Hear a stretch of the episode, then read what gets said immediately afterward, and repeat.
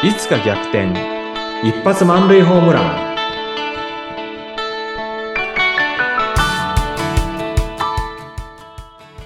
皆さんこんにちは。合同会社東きみなり事務所。代表社員の東きみなりです。こんにちは、インタビュアーの山口智子です。えー毎回、東さんとはいろいろなテーマで、こうでもない、ああでもない、とお話ししているこの番組ですけれども、まあでも、どれも本当皆様のお仕事とかね、キャリアに結構つながってくるお話なので、参考になれば嬉しいですね。いや本当そうだと思います。うん。そしてちょっと今日もね、うん。テーマの東さん何でしょうか？これもまた気になる興味深いテーマなんですが。え、めんどくさい話をちょっとしたいんですけども、あの、なんだろうな、都合の悪い話をね、都合、相手にとって相手があんまり聞きたくない話をしなきゃいけない時ってあるじゃないですか。はい、あります。それをどういうふうにするかですよね。うーん。うん言いにくいことを言いにくいことを言わなきゃいけない。大人だったらそういうのってあるじゃないですか。あります、あります。うん。これどうししてますか？あの、まあ、どうしてますかに行く前に、どういう話があるかなっていうのをね、ちょっとうん出してみたいんですけど、はい。あのー私はリストラされたんですけど、うんあの、リストラを伝える時の上司っていうのはやっぱり嫌だったんだろうなと思うんですよね。うん、うん。相手を、相手に辞めてもらうっていうのは、これは会社においてはもう一番嫌な話に近いんじゃないですか？する方としては。うんそうですよね。ね。ねだけどやんなきゃいけないわけだから、うん。それもまずあるでしょ？うんそれから男女で言えば別れ話ってのありますよね。うん、別れうん。話を切り出すね。はい。うん。これもまあ多分嫌だろうなと思いますよね。あの、別れ話切り出す方も切り出される方もね。うん。まあ先送りしてるみたいなんて結構あるかもしれないですよね。はい。うんあとは、あの、なんだろう。まあ、そうだな。相手に負荷をかけるお願いうん。しんどいこと、相手、あ、そうそう、相手が得意じゃないことをお願いしなきゃいけないっていうのあるかもしれないですよね。ああ、うん。確かに。か、うん。エクセルを苦手な人に、うん。なんかエクセルで表作ってみたいなやつ、他にいないからね。うん。お願いしなきゃいけないっていうのもあるかもしれないし、うん。ますね。私、あの、うんそうだ、都合の悪いというか、言いにくいな、でももう言いたいなというのが最近あったなって今思い出したんですが、はい。あの、とある、まあ、まあ、趣味、趣味の会というか、趣味でもないかな、なんか、まあ、とあるコミュニティみたいなものを、うん私主催をしてたんですね。うんうん。でもうちょっと、丸3年になるんですけども、うんうん。そろそろもう主催を次の人にバトンタッチしたいな、と思っていたんですね。うん。でもなかなかその、そこで割とリーダーとして、うんこういろいろ教えてくださる方がいるんですけれどうん。も、うんその方にどうやって伝えよう。だから申し訳ないんじゃないかと。ま私がスタートされた、させたコミュニティでもあったので、うん。えー、どんな風に言おうって、やっぱり、あの、お電話で、やっぱり直接ね、話したかったので、電話をする前に、えーうんこうでもない、ああでもないって考えて、でも、えーやっぱりあの、自分の素直な気持ち、うん。あの、感謝がすごくあったし、私がそのコミュニティを辞めるわけじゃなくて、主催を降りて、一参加者として参加したいなと思ったのと、うんまあ、あと、すごくいい仲間がどんどん増えて恵まれたので、もう信頼のおけるメンバーがいるので、そのメンバーにタバトンタッチしたいな。うん。私は十分立ち上げからやったな、というなんかうん。満足感もあったし、うん。あと一方、お仕事がすごく忙しくなってきたので、余裕がなくなったという事実もあったので、うん。その辺を感謝とともにやっぱり伝えようと思って、うん。あいつかの断り方のね、話をした時もありましたね。感謝でサンドイッチする。うん。そんなイメージで、まずすごく感謝を伝えて、で、事実を伝えて、思いを伝えて、えー感謝でまとめたみたいな、簡単に言うとそんな感じで言ったんですけど、そしたらうん、言ってくれてありがとうって言われたんです。うん。まあそれがすごく嬉しくて、うん。あ、なんかすごく言いづらかったことだけど、一歩うん勇気出して踏み出してよかったな、っていうことが、そういえば、つい数週間前にありました。うん。それは素晴らしいですね。うんん。よかったですね。うん。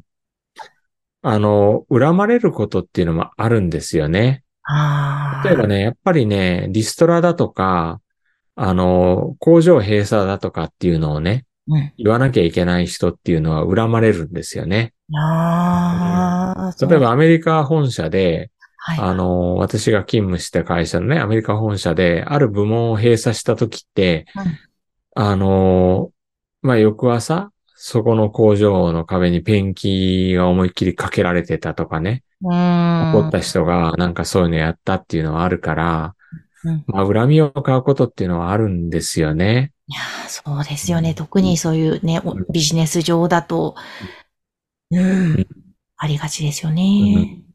で、そういうね、なんかしんどいやつはうん、やっぱりね、専門家の力を借りないとちょっと難しいだろうなと思うんですね。はい。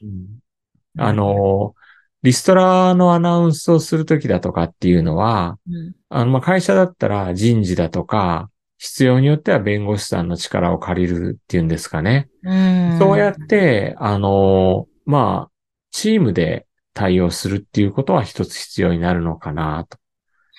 うん、うん。あと、まだ私は経験してないですけども、今後ね、例えば自分のね、今同居している母に対して、あの、まあ、ちょっとホームっていうんですかね、施設に移ってほしいっていう場合は、多分ケアマネさんに相談すると思うんですよ。うん。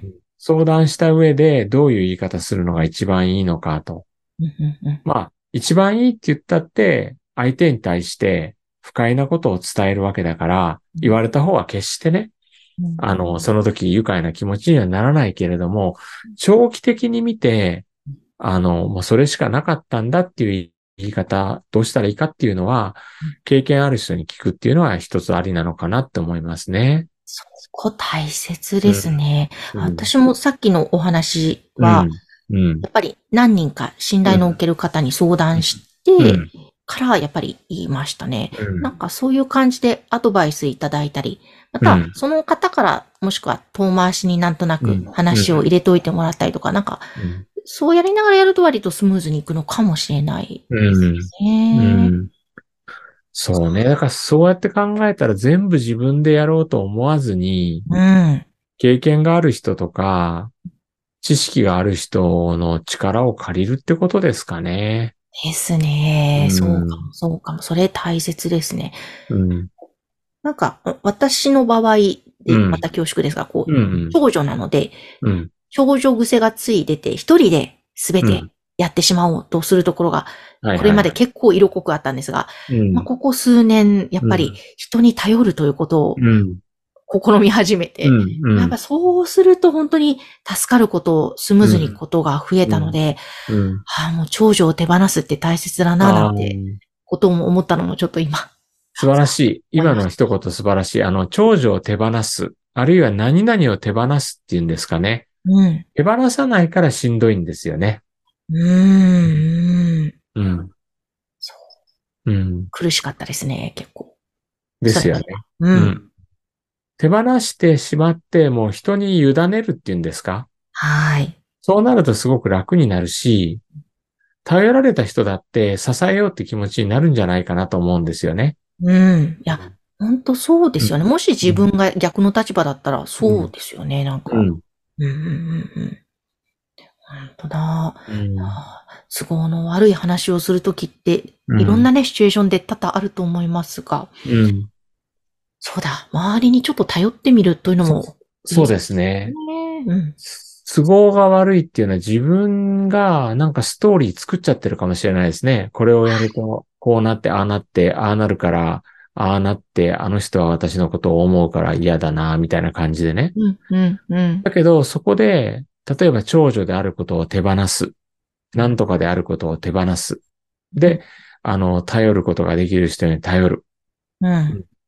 手放してね。そうすると、自分で全部抱え込んで、やるよりも、まだなんてかな、打開策っていうか、うん。先に行く道が見えてくるような気がしますね。ねえ、そうですね。うんうんそうか、ちょっと、周りに頼りましょうと。前に頼りましょうん。これ、あの、全然また、う。うん離れちゃうかもですけど、恋愛における、ね、最初うに、東さんが別れ話も別れ話。必要ですよね。ここれもやっぱり、周りの人に相談しながら、どう切り出そうとか、これどうしたらいいんでしょう？東さん。そういう場合は。恋愛なんて30年以上か40年ぐらいやってないから、わかんないですけども、うん、で私も、もね、ちょっとピンとこないんですが。ね、なんかピンとこない同士話をしてる。本当ですね。でも、やっぱり、あの、でもね、恋愛の場合って結構、例えばもう昔のことを思い出してみたら、誰かに相談してませんでした？まあ、まあそうですね。相談したり、あと、うなんとなく雰囲気で分かってくるから、ん。それに耐えられず、うん。ちょっとね、みたいな、うん。切り出すこともありましたし。でも、例えば、20代の頃とか、10代の頃の恋愛って、やっぱり、あの、断り方とか、お別れの仕方とかってあんまり分かってないから、うん。あの、相談された、まあでも、それはいいのかなその10代なりのうん。相談っていうところで、あの、ベストを尽くしたっていうことでね。